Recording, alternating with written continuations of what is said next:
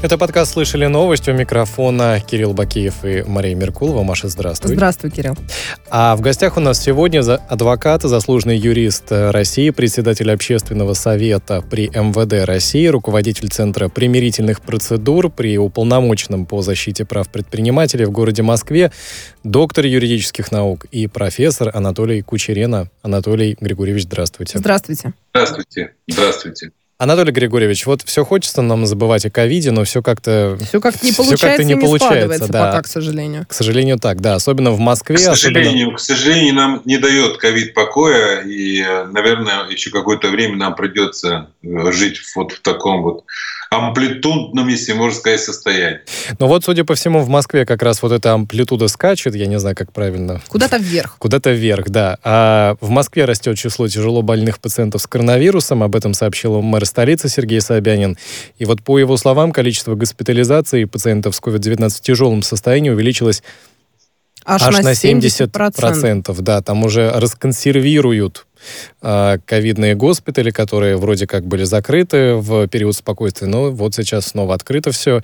И, как мы помним, а, несколько ранее были введены а, нерабочие дни на территории города Москвы. Также ужесточено ношение масок и перчаток ну, контроль в общественных местах. За, да, ношением. Да.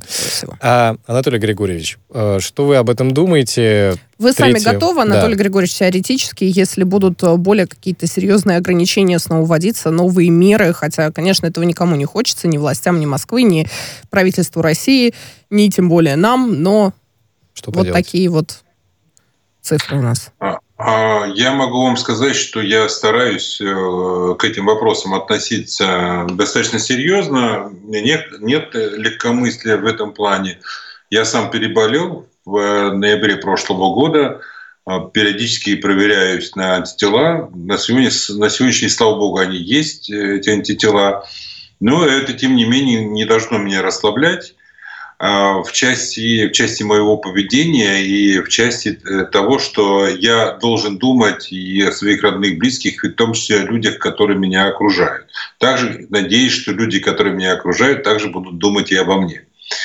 Это первое. Второе. Что касается э, мер, которые сегодня предпринимают э, наши там, э, руководители субъектов Российской Федерации, в том числе в Москве, понятно, что эти меры направлены прежде всего по отношению к тем людям, которые ну, так, находятся в так называемой зоне риска.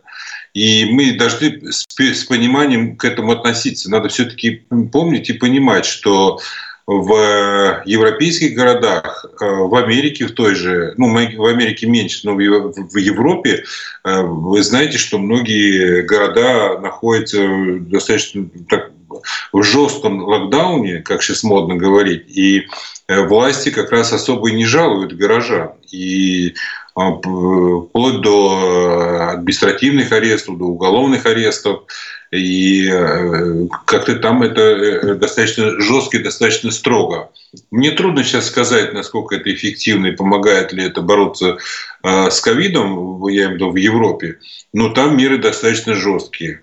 У нас все-таки власти к этим вопросам относятся более либерально, хотя мы понимаем, что у нас есть население, часть населения, которая ратует за жесткие меры, а часть населения, которая говорит, нет, ничего подобного, мы ни во что не верим, мы ковид-диссиденты, и мы там не будем носить маску и не хотим носить маску.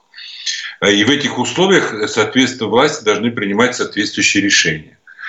Поэтому надо с пониманием относиться к тому, что происходит. Но с другой стороны, если мы видим, что те меры, которые принимаются в соответствующих субъектах Российской Федерации, они а, чрезмерные, мы в том числе можем об этом говорить. Нам никто не может рот закрыть. И мы знаем, что с первых же дней, как только ковид э, появился, мы знаем, что были разные мнения но чтобы кто-то молчал и не говорил, если власти там э, принимали какие-то э, жесткие меры, таких э, ситуаций я не знаю. Я знаю, что всегда и э, через институты гражданского общества, и правозащитники, и некоторые политики, общественные деятели, они в том числе активно стояли на защите прав и свобод граждан. И власти в данном случае, надо сказать, надо дать должность, что к этим э, так скажем, требованиям, там, этим разговорам прислушивалась. Угу. Анатолий Григорьевич, и по поводу вот этих дополнительных сейчас мер по стимулированию вакцинации, потому что к сожалению, темпы тоже не те вакцинации, которые хотелось бы, это уже и в Кремле об этом говорят, об этом и власти Москвы говорят, и не только Москвы, других субъектов. Федерации. Э, в Подмосковье будет разыграна квартира, в Москве будут разыгрываться автомобили. Аж по среди 5 тех, штук да, еженедельно. Да, среди тех, кто в определенный период сделает э, первую, э, первый компонент вакцины, поставит. Как думаете, это поможет? Как-то воодушевит людей? А, Пока нету не какого-то резкого всплеска вроде. Воодушевит. Я не думаю, что это воодушевит. Понятно, что власти, ну и мы, люди, заинтересованы в том, чтобы э, меньше было заболевших людей э, этим вирусом, потому что все-таки кто бы что ни говорил, это очень индивидуально. Я когда болел, я болел где-то 10 дней. Я очень хорошо помню, первые два, два дня температура под 40 э, градусов, а, ну и потом уже на 38-37 с половиной, но я могу сказать, что это такая штука, она достаточно такая мерзкая, если это позволительно сказать. И поэтому надо понимать, что это действительно очень коварная штука. И непредсказуемое, есть, что э, еще пугает больше всего, потому что, да, есть э, группы риска, но тем не менее никогда не знаешь, и никто так до сих пор толком и не может сказать, кто как переболеет. Совершенно верно. И есть э, в моем окружении друзья, которые очень тяжело болели, очень тяжело. То есть с серьезным поражением легких. Почему я говорю, что это индивидуально? Это действительно индивидуально. Если э, у человека слабый иммунитет и есть э, букет заболеваний, то как раз в данном случае надо, очень-очень правильно себя вести. Конечно, мы все надеемся на, так сказать, так, так называемую гигиену отношений друг с другом, да, мы же бываем в общественных местах, мы с кем-то общаемся, у нас есть друзья, у нас есть э, обязанности, в конце концов, по работе, мы где-то бываем, что-то делаем. И в данном случае я вот именно акцентирую на это внимание, это гигиена взаимоотношений. Если ты плохо себя чувствуешь, сиди дома. Неважно, там, подозрение на грипп там, или просто недомогание, лучше сидеть дома. И, и тогда, тогда э, таким образом можно прервать эту цепочку и уберечь другого человека, если, если дай бог, человек там поймал этот вирус, и он на стадии заболевания находится. Я ведь тоже, э, когда у меня появился ковид, все же было нормально, я сдавал анализы, но как только я уехал отдыхать в другую страну, я прилетел туда, у меня сразу э, э, обнаружился ковид. Понимаете, тоже казалось бы, то есть першение в горле и дальше температура моментально. Поэтому надо внимательно следить за, э, со, со своим состоянием э, здоровья, за, вообще, вообще за состоянием, если есть усталость какая-то. То есть есть определенные принципы, о которых уже многократно да. Э, врачи говорят. Да, но ну, в общем следить, следить за своим здоровьем, и все-таки всех слушателей мы призываем сходите и сделайте прививку. Не так уж это и сложно. Анатолий ну, Григорьевич... Личную гигиену, гигиену взаимоотношений. И личную гигиену взаимоотношений, да. А, Анатолий Григорьевич, к другим событиям а, автовладельцам теперь не придется проходить техосмотр для получения полиса ОСАГО. Государственная Дума приняла закон, который отменяет обязательное проведение этой процедуры. В общем, теперь, наверное, я вот даже не знаю, э, стать, стало ли автовладельцам жить лучше от этого или, наоборот, хуже. Пока автовладельцы, с одной стороны, те, с кем э, я поговорила, рады, а, с, с одной стороны, что не придется вот дополнительные вот эти все проходить э, теперь ТО, но с другой стороны, все опасаются и очень резонно опасаются того, что ОСАГО подорожает, и подорожает значительно. Вы как думаете? А, вы знаете, я э, достаточно много лет занимаюсь общественной деятельностью, и много лет, э, вы знаете, в общественной палате занимал комиссию по общественному контролю за деятельностью правоохранительных органов и реформированию судебно-правовой системы. И на сегодняшний день, как вы правильно сказали, возглавляю общественный совет при МВД России. И я как раз сторонник того, чтобы те меры, которые сегодня э, принимаются, чтобы эти меры работали на качество жизни человека, а не против человека. И когда вот эти меры э, принимались по техосмотру, увязка с ОСАГО и так далее, и так далее, многие, в том числе и я, говорил, что давайте еще раз взвесим, давайте еще раз подумаем. Но сделали, э, хотели как лучше, а получилось как всегда. Помните, Виктор Степанович Черномырдин, да, крылатое выражение? Да. И к сожалению, к сожалению, мы видим, что э, на ошибках э, учимся мы все, в том числе и э, законодатели наши, и власть наша. Но ну что делать, да? Слава богу, что э, ошибка это признана, и что эту ошибку сегодня исправили. И речь идет все-таки о частых э, автовладельцев. Речь не идет о компаниях, э, за кем закреплен, закреплен соответствующий транспорт. Поэтому... Ну, то есть, получается, Анатолий Григорьевич, хотели, вот вы говорите, да, хотели как лучше, хотели обезопасить, может быть, дорожное движение или как-то, э, в общем, проконтролировать процесс прохождения технического осмотра, а потом оказалось, что недостаточное количество станций, которых, которые соответствуют требованиям законодательства, э, появилась э, незаконная деятельность по э, получению автолюбителями всяких, э, ну, в общем, подтверждающих Меня беспокоит еще документов, история не да. столько с личными авто, сколько с коммерческим транспортом. С коммерческим. Да, Тип, и типа пассажирским маршрутка. коммерческим. Да, Кирилл, Понятно. ты меня понял, о чем я говорю. Потому что там, по-моему, ТО просто необходимо. Ну вот смотрите, да, Анатолий Григорьевич, получается таким образом. А сейчас, ну вот до этого времени была какая-то мера, которая вроде как... Был, был какой-то контроль. Не знаю уж там, да. реально он был или нереальный, неважно. Сейчас контроль снимается, что-то подражает, что-то не подражает, и, по сути, эм, не, не получается ли опаснее, как вам кажется? Да, кстати, мы напомним, я прошу прощения, Анатолий Григорьевич, то, что действительно для общественного транспорта все правила остаются как были, то, что сейчас Госдума отменила, это для личного авто. Вот так. Но да, мои да, опасения от этого не, не, не я об этом, Я об этом сказал, да. да.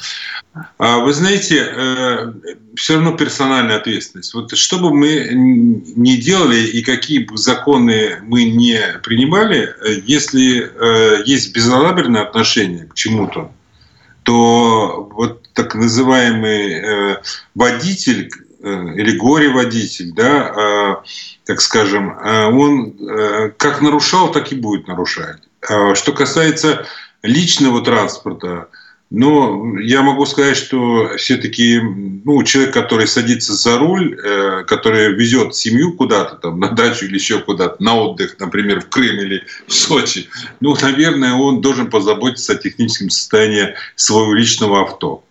И мне кажется, э, ну, это, эта философия, э, ну, по-моему, она очевидна. Что касается э, Мария, то, что вы сказали, да, я отчасти попробую также Это пройти такие мысли вслух, знаете, Анатолий Григорьевич, да. по поводу того, а, что... там беда существует. Это существует, потому что даже по тем же э, авариям, которые случаются на наших дорогах, э, это, это, это показывает и свидетельствует о том, что, к сожалению, эти машины, которые возят людей, такси, там, маршрутки и так далее, они желают лучшего. А они желают лучшего, потому что если бы водители заботились как о своей частной машине, то, наверное, ну, было бы, ну, наверное, немножко по-другому это все. Понимаю, что автопарк э, уже определенное время там, да, исчерпал свой ресурс и так далее, и так далее, но это ну, другая да. тема. Но это уже не говоря о том, что маршрутных э, всяких таких вот э, э вещей вообще не должно это существовать в системе нормального для городского транспорта. Эфира, да. да, для другой большой а, дискуссии. А, да, еще вот, кстати, вопрос о э, очень большой дискуссии. В России подняли возрастной ценз владения оружием. Комитет Госдумы по безопасности и противодействию коррупции одобрил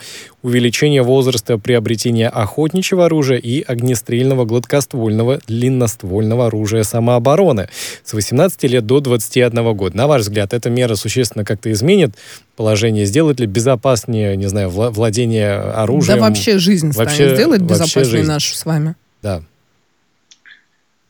А, нашу жизнь с вами сделает безопасность только а, уважительное отношение друг к другу.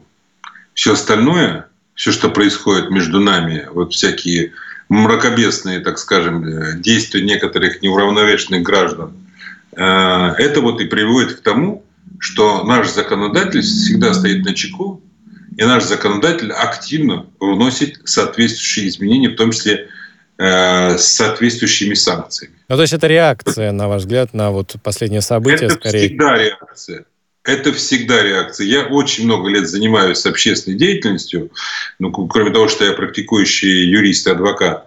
Я могу сказать, что это всегда. И мы иногда задаемся вопросом, а почему э, публичное э, преобладает над частным? А вот оно поэтому преобладает. Потому что в данном случае э, законодателю ничего не остается делать, как эм, ловить, простите, вот эту волну общественного возмущения и негодования и срочно что-то делать, быстрее, быстрее. И, да. соответственно, угу. что-то делать для того, чтобы в будущем э, не происходило подобных ситуаций, негативных, там, да, э, несуразных, мягко говоря. Поэтому вот эти изменения в закон об оружии, о выдаче и так далее, и так далее, это как раз э, те последние события, где люди неадекватного характера, неадекватной психики э, позволяли себе брать э, оружие и убивать людей. Анатолий Григорьевич, почему до 21, вернее, теперь с 21? Вот у нас президентом с 35 можно становиться оружием, можно с 21. Голосовать с 18, с 16 тоже еще один возраст Водку юридически важный, с 14 покупать. уголовная ответственность наступает. А, вы знаете, я могу так сказать, что а, вообще а, иметь оружие и держать его в руках – это достаточно серьезный вопрос. Это не просто взять бутылку пива и открыть ее и выпить. И то можно порадиться, если у тебя нечем открыть бутылку пива, если ты пытаешься ногтем открыть бутылку пива. Или зубами. А если мы говорим об оружии, то могу сказать, и общаясь со многими э, людьми, в том числе в форме, которые имеют право на ношение оружия, могу сказать, что большинство из них, оперативных работников, они не носят с собой пистолеты, на которые имеют право. Как, как сотрудник оперативно имеет право носить оружие. Он не носит его, он оставляет его в сейфе. Почему? Потому что говорит, зачем? А если не дай бог что, и оно выстрелит, что тогда? А все бывает. Психотравмирующих ситуаций в нашей жизни достаточно много. И трагических случайностей, и, трагических, и возможности того, что какое-то третье лицо завладеет этим оружием, там, конечно, табельным, или как конечно, называется, совершенно верно. Поэтому если кто-то идет э, и осмысленно совершает поступки, и э, планомерно э, э, планирует какие-то свои действия, за тавтологию, и он заранее готовится к этому, он находит это ружье, неважно, это его ружье, на него зарегистрировано, либо это на отца зарегистрировано, либо еще на кого-то. Он его находит и целенаправленно идет, убивает кого-то. Поэтому как бы там ни было, да, но все равно вот этот ценз возрастной, он тоже будет, ну, сыграет определенную роль. Потому что те, кто промышляет, понятно, что он возьмет, ему не надо иметь на это разрешение. Ну, он, ну, то есть имеет смысл повышение ценза. Хорошо. А, а повышение возраста, конечно, имеет значение, потому что мы сможем уберечь ну, э, хотя бы молодежь от того, что он не, не применит это оружие, и у него не окажется у него под, под рукой. Понятно, что мне могут возразить, сказать, что на черном рынке много оружия. Конечно, много. Но для этого есть правоохранительные ну, органы, да. которые должны работать, изобличать. Это уже, находить. да, это уже другая сторона работы. Еще очень важная история. А, в России определили статус иностранцев на время пандемии. Так вот президент подписал а, на указ о временных мерах по урегулированию правового положения иностранных граждан и лиц без гражданства в России в период преодоления последствий а, коронавируса. Ну, то есть, если вкратце, приостанавливается течение сроков документов, которые дают право иностранцам находиться на территории России, то есть, если то есть те документы, которые у них сейчас на руках, их действие фактически продлевается. Продлевается, да. Угу. А на, на ваш взгляд, э, Анатолий уже в очередной раз надо В очередной сказать. раз, да. До 30 сентября, да? Да, Мера. да. И действует она, начинает, вернее, действовать она с 16 числа сего месяца. Угу. А, Анатолий Григорьевич, почему, э, ну, то есть, как вам кажется, потребуется ли это еще продление э, и еще, и еще. Еще, и еще, и еще. Вот. И на самом деле, как, есть ли понимание того, как вообще работает вот это продление? То есть действительно ли люди не, не испытывают проблем там, с продлением документов и, скажем так, с подтверждением своего законного статуса на территории России?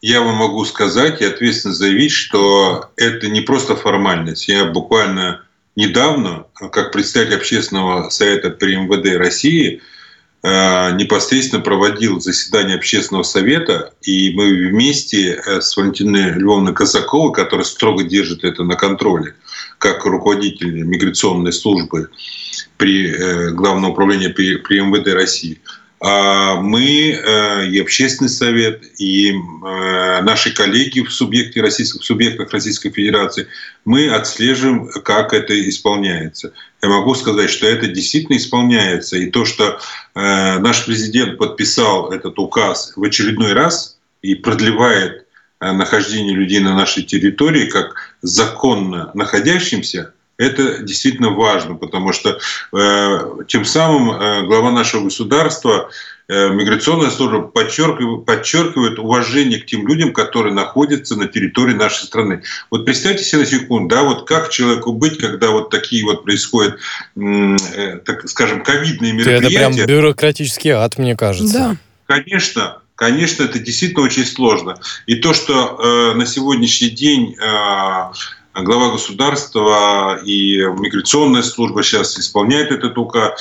Это, это важно. Это важно для каждого человека, который здесь находится. Неважно, на, на, на черных, черновых каких-то работах они находятся, квалифицированный труд они выполняют, не квалифицированный, не имеет значения. Сам факт отношения к человеку, который приехал из другой страны, который находится в нашей стране. Угу. А, и еще... об инвестициях. И об инвестициях, вернее, судя по всему, о неудавшихся инвестициях. Премьер-министр России Михаил Мишустин, по сути, признал, что программа социально-экономического развития регионов Северного Кавказа оказалась неэффективной. А также он приводил сравнение с аналогичными программами для а, других регионов. Ну, я так, насколько понимаю, как это коэффициент полезного действия. Угу. И вот он говорит, что на Дальнем Востоке прибыль от каждого вложенного государством рубля составляет более 30 рублей частных инвестиций, а в особых экономических зонах почти 2,5 рубля. А на Северном Кавказе 50 копеек. Вот так вот. Ну, то есть это половина в потерю, наоборот, да. идет теряется. Ну, то есть чего ожидать, на ваш взгляд? Дополнительных денежных вливаний, наверное. Смена губернаторов, создание нового министерства по делам а. Северного Кавказа? Чего ждать? Я абсолютно уверен, что, конечно, а, а, ждать, я думаю, что серьезные разборки. Я думаю, что, так скажем, мягкую тупорку, которую Михаил Владимирович Мишустин сегодня, так скажем, очень кратко устроил – вчера, по-моему, да, была поездка, или, по-моему, сегодня продолжается. А, она, прежде всего, связана с тем, что правительство, проанализировав э, ситуацию, в том числе связанную с денежным э, вливанием, э, пришло к выводу, что все это не так эффективно, как, как планировалось изначально. А для того, чтобы понять, э, почему так, э, соответственно, наверное, надо посмотреть через призму того, а а где же все-таки проблема, в каком звене проблема? Потому что э, я не сомневаюсь в том, что деньги были вовремя направлены на соответствующие счета, но как дальше тратились эти деньги, это уже вопрос которые для счетной палаты, я, не, я знаю, что именно счетная палата в том числе имеет анализ этой ситуации, и они, они э, докладывали правительству. Вот они, ну, кстати, и... простите, что перебью, они э, э, посчитали по поводу э, денег, которые были потрачены на развитие туризма на Северном Кавказе, мол, выделили 73 миллиарда рублей, э, все создали, институт развития есть, но их деятельность оказалась стабильно убыточной. Вот так. Ну, а, значит, соответственно, для того, чтобы что-то создать, наверное, а, включается соответствующие... Институтов развития недостаточно, наверное, да. Институты соответствующие включаются и по экономике, и по логистике, и так далее, и так далее. Значит, где-то произошла проблема. Поэтому здесь, я думаю, те высказывания, которые сегодня мы слышали от премьер-министра, я думаю, что это бесследно не пройдет и будет соответствующий анализ этого всего. Э, конечно, я не сторонник того, чтобы э, там кого-то увольняли, кого-то наказывали, но если будет доказано, будет понятно, что были совершены просчеты, либо какие-то были совершены умышленные действия, то я думаю, что э, с учетом позиции и главы государства, соответствующих руководителей правоохранительных органов, я думаю, что, конечно же, меры будут приняты. Угу. Ну, то есть вы не прогнозируете какую-нибудь там большую компанию МВД по, или Генпрокуратуры, или Следственного я, комитета? Э, я вообще не сторонник э, больших компаний, и я сторонник того, чтобы в каждом конкретном случае разбирались. И если речь идет о нарушении закона, чтобы разбирались соответствующие правоохранительные органы, а если речь идет о планировании бюджета и так далее, есть соответствующие структуры, которые этим должны заниматься и отвечать за это. А проводить какие-то кампании в назидание кому-то, я, я как раз противник этого. Анатолий Григорьевич, а туризм-то поддержите? Поедете на Северный Кавказ? Туризм я с удовольствием поддержу, и меня часто приглашают на Северный Кавказ, э, но с учетом того, что я очень занят, я никак туда не выберусь. Понимаем. я в ближайшее же время услышу, что там Гигиена взаимоотношений, да. инфраструктура, я с удовольствием прыгну в машину и поеду туда. Нам надо ненадолго вас. прерваться. А, Анатолий Кучерин, адвокат, заслуженный юрист э, России, с нами на связи. Это подкаст «Слышали новости».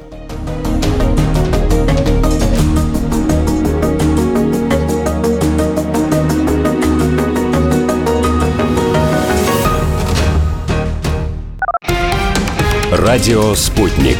Новости студии Дмитрий Михеев. Здравствуйте. Самолет э, с российской делегацией и журналистами кремлевского пула прибыл в Женеву. Лайнеру пришлось около часа кружить в небе в ожидании разрешения посадки. РИА Новости сообщает, что задержка может быть э, связана с прилетом в Швейцарию президента США Байдена.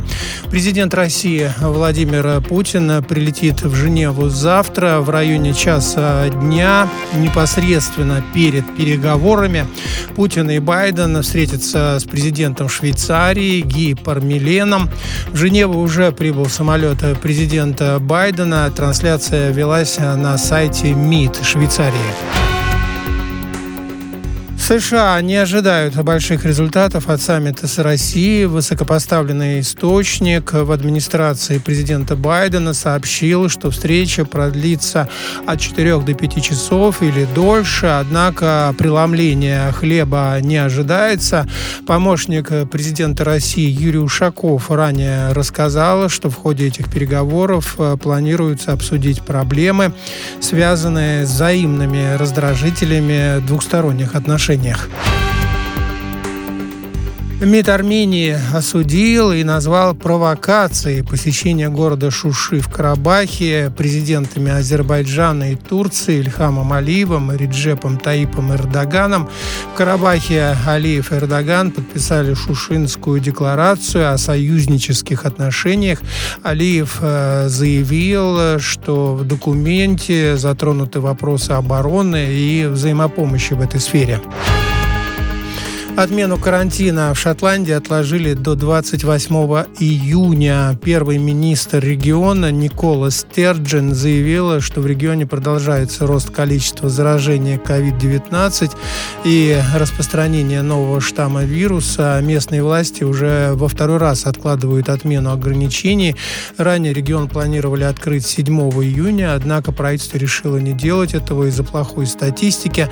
Накануне британское правительство отложило снять снятия ограничений в Англии до 19 июля. Опасная слизь образовалась в Мраморном море у берегов Турции. Ученые говорят, что она выносится течением в Эгейское море и угрожает экосистеме. Сейчас пятно вытянулось примерно на 150 километров. Такое произошло впервые за все годы наблюдений. Ранее СМИ сообщали, что морская слизь распространилась в Мраморном море из-за жизнедеятельности фиктопланктона.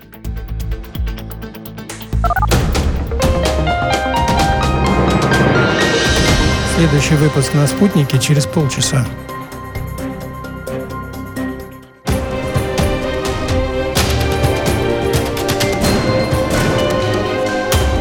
Радио «Спутник». Говорим то, о чем другие молчат. Вчера по телеку видела. Мне тут по телефону сказали. В соцсетях только обсуждают, что... Так десятки раз каждый день. В эфире «Радио Спутник». Всегда правильный ответ на вопрос. Слышали новость? Кирилл Бакеев и Мария Меркулова у микрофона с соблюдением социальной дистанции. А на прямой связи с нами адвокат, заслуженный юрист России, председатель общественного совета при МВД России Анатолий Кучерен. Анатолий Григорьевич, снова здравствуйте. Здравствуйте. Здравствуйте. У нас сегодня прям все темы, что не возьми, животрепещущие. Вот а. еще одна. Очень тоже, народная, да. Тоже, тоже про Госдуму у них как-то это, видимо, сессия закрывается. А, приняли, в общем, законопроект, который ужесточает требования к банкам, которые выдают потребительские а, кредиты. Там много всяких интересных э, улучшений защиты прав э, заемщика. А, как, э, как... Нельзя, например, будет за дополнительную плату навязывать какие-то еще услуги, которые этот кредитор оказывает, или аффилированные с ним организации, третьи лица какие-то. Ну и в частности, да. да, можно возвращать, делать, вернее, досрочный возврат части суммы потребительского кредита а, без предварительного уведомления кредитора в течение 14 календарных дней тра-та-та. В общем, но э, суть в чем? Раньше, насколько я понимаю, можно было вернуть либо всю сумму кредита, либо ничего. Теперь можно возвращать частями и без выплаты там каких-то Что касается потреб кредитов, я тебе на опыте не скажу. На, на, на ипотечном примере совершенно спокойно я ага. гасила досрочно, ничего такого не происходило. Ну, в общем, а Анатолий Григорьевич, как вам кажется, это действительно защитит больше права э, заемщиков и при этом э, не, не снимет желание у э, банков кредитовать людей? И все ли будут добросовестно да. соблюдать вот эти новые нормы и правила? Я вам должен сказать, что это очень революционные изменения. Если э, это вступит в ближайшее время в законную силу, то это действительно важно для тех, кто непосредственно пользуется или кто берет, кто брал э, вот эти потребительские кредиты, так называемые. Потому что нельзя сегодня навязывать э, э, человеку, который желает приобрести, ну, взять деньги, да, и, и дополнительно давать еще ему некий пакет услуг. Это, это недопустимо.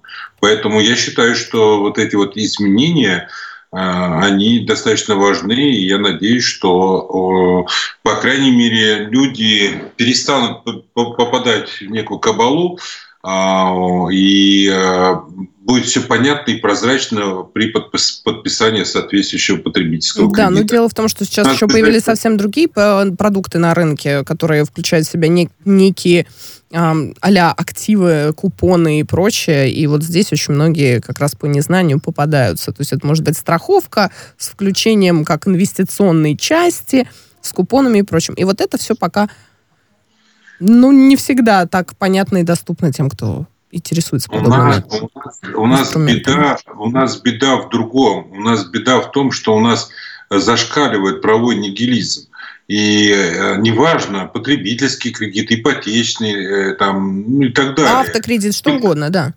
Не имеет значения. Просто э, мы так устроены, что человек не хочет думать, он не хочет вникнуть, прочитать и понять, что он подписывает. Ведь на самом деле это же приводит иногда к разорению. Приходят иногда люди и говорят, как же так, я, я стал поручителем, но мой друг уехал за границу, а я, видите ли, хожу по судам, и суд вынес, вынес решение, что все мое имущество я должен э, продать для того, чтобы отдать деньги. Вы вдумайтесь в это. А он вообще знать не знает. Да, это катастрофично. Это ну, еще а одна это, катастрофичная ситуация. Смотрите, это несмотря выдача... на то, что э, мы как бы вот этим законом цивилизируем э, область потребительского кредитования, это не отменяет того факта, что мы как кредитующиеся должны знать, э, как это все работает с точки зрения закона, какие у нас есть права, какие обязанности и прочее. Вы должны хотя бы прочитать это все хотя и понять ответственность, которая, возможно, наступит. Э, у нас абсолютно, вот мы, ко мне обращаются абсолютно разные люди – и достаточно э, люди, которые занимают там, серьезное положение в нашем обществе, которые тоже иногда не смотрят, что они подписывают. И потом мы все удивляемся, а что же произошло, а почему так? И мы начинаем ругать власти, мы начинаем кого угодно ругать, только не себя. Ну, слушайте, я всегда говорю, но ну, не, не стоит труда, там, не, не знаю, ну, заплатите, не знаю, сколько юрист возьмет денег для того, чтобы прочитать... Несите то, к нотариусу, он, да, копию то, договора, разберите вместе с нотариусом хотя бы. Для, да? того, чтобы, для того, чтобы избежать каких-то последствий. Тут даже не нотариус, тут, прежде всего, юрист. Юрист, да. юрист, который понимает это все. Э, те вопросы, которые у нотариуса, понятно, что там еще есть фильтры, еще нотариус читает, и он смотрит, когда речь идет о том, когда нотариус, э, не через нотариуса заключается договор. Поэтому э, здесь я не вижу никакого... Просто надо это делать. И когда люди это делают, когда они это читают, тогда они не попадают вот в эти вот жернова. А, а если человек подписал, доверился, ну, это беда, это беда. Особенно вот я привел пример, когда люди становятся поручителями, непонятно, э, как они попадают в эту западню. Ну, просто, просто из-за доброты. Вот мне говорят, ну вот я просто, это мой друг. Мне вот ну, еще любопытно, когда будет как-то урегулирована в России история с тем, что можно брать кредиты на другого человека по копии паспорта, непонятно где, непонятно в чем, регистрировать фирмы, в других регионах по копии паспорта без тоже, присутствия тоже человека, верно. его уведомления, с подложными номерами телефонов. А потом люди разбираются с тем, что к ним приходят приставы, их э, начинает теребить налоговая. А это тоже большая проблема. Это мошенничество. Таких, такие люди есть, промышляют, воруют паспортные данные. А, понятно, но тут есть и ответственность, если речь идет, опять же, о записи у нотариуса или там какие-то нотариальные действия, значит, соответственно, нотариус э, должен проверять паспорт. Но опять же, нотариус же не криминалист. Вот думайтесь, вот пришел человек на сделку, вот паспорт, вроде бы все нормально, фотографии приклеены, и печать есть. А э, спустя какое-то время правоохранительный орган вызывает нотариуса и говорит, а вы что вообще, как вы подписали? Ну и за что нотариус в данном случае привлекать к уголовному? То есть не за что. Потому что у него нет аппарата, который вот рядышком стоит и четко э, определяет. Поэтому сейчас есть определенные уже там способы, как нотариус тоже делать запросы какие-то, проверяют это, получают эту информацию, но это удлиняет время, это надо ждать там 3 дня, 5 дней. Поэтому проблем достаточно много, но всегда, э, всегда есть когда человек бдительный, когда он понимает, что вот эти действия нельзя совершать без квалифицированного мнения специалиста, их нельзя совершать точно. Ну, Не вы... потому, что деньги надо платить кому-то. Понятно, что не все могут, но у нас есть все-таки и социальная адвокатура, у нас есть, э, я не знаю, там юристы, которые оказывают в том числе бесплатную юридическую помощь. Я тоже стараюсь это делать. Я, конечно, очень перегружен, но тем не менее. Ну, ну слушайте, дело в том, что людей заплатить получается... за проверку и не попасть в кабалу, это надо взвесить как бы все за и, и потом, против, мне кажется, да? слушай, у каждого есть э, друг врач, и у каждого должен быть друг юрист. По крайней ну, мере... Это неизбежно. Это просто неизбежно неизбежно. И поверьте мне, многие могли бы избежать, потому что даже многие не понимают, что такое поручитель. Все думают, что это моральное какое-то, да? А на самом деле это финансово. Это ты несешь ответственность. Если тот не выплатил, значит, ты будешь за него платить. Вот так вот.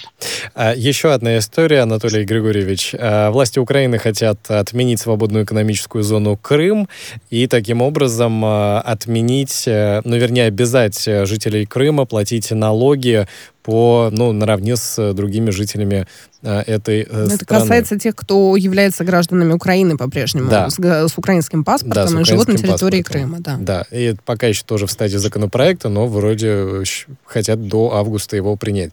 Зачем, как вы думаете? Ну, вы знаете, я, я вообще как-то эту тему не стал бы комментировать, потому что, ну, слушайте, ну, я не гражданин Украины, я, я не знаю, какие там, как, какое, как, какое мнение у, у тех же, там, я не знаю, жителей, которых пытаются там э, эти налоги как-то взыскать. Мне трудно сказать, я, я, я не знаю. Ну, вот, сейчас, предположим... сейчас можно модно хайповать, можно там, да, как-то вот, э, чтобы информация дольше держалась там э, в сети, интернет там, э, или там где-то в средствах массовой информации, хотя интернет тоже средство массовой информации. Э, можно какие-то темы там все ну время... Да. Анатолий Григорьевич, хорошо, я понял. Тогда, тогда вот что. А можете ли вы, как э, юрист и заслуженный, заслуженный юрист России, порекомендовать что-то людям, которые сохранили еще украинское гражданство и вот оказываются в такой ситуации? Может быть, к какому специалисту обратиться? Э, вы знаете, люди, которые приобрели российское гражданство, они э, живут на территории России. Я думаю, что они приобретали это российское гражданство для того, чтобы жить на территории России. Я, ну, как и по российским пути... законам, и в российском правовом ну, поле. По российским законам, и по российскому праву, да, и по российским обычаям, по, обычаям, по российским традициям. Потому что если человек э, принял для себя осознанное решение стать гражданином России, прошел эту процедуру и стал им, значит, соответственно, он четко соблюдает наши законы. Все, что происходит за пределами и кто-то что-то хочет там сделать, там, ну и пусть делает, да. Это мне трудно комментировать, потому что я этого закона не видел, не читал. И да, его еще не... никто пока не видел, поэтому, видимо, можно, можно особо а, расслабиться. А, Анатолий Григорьевич, спасибо вам большое. Спасибо. Анатолий Кучерена, адвокат, заслуженный юрист России, председатель Общественного совета при Министерстве внутренних дел России, руководитель Центра примирительных процедур при уполномоченном по защите прав предпринимателей в городе Москве. Доктор юридических наук и профессор был сегодня гостем подкаста «Слышали новость». Ну, а вели его Кирилл Бакеев и Мария Меркулова. Спасибо. Спасибо.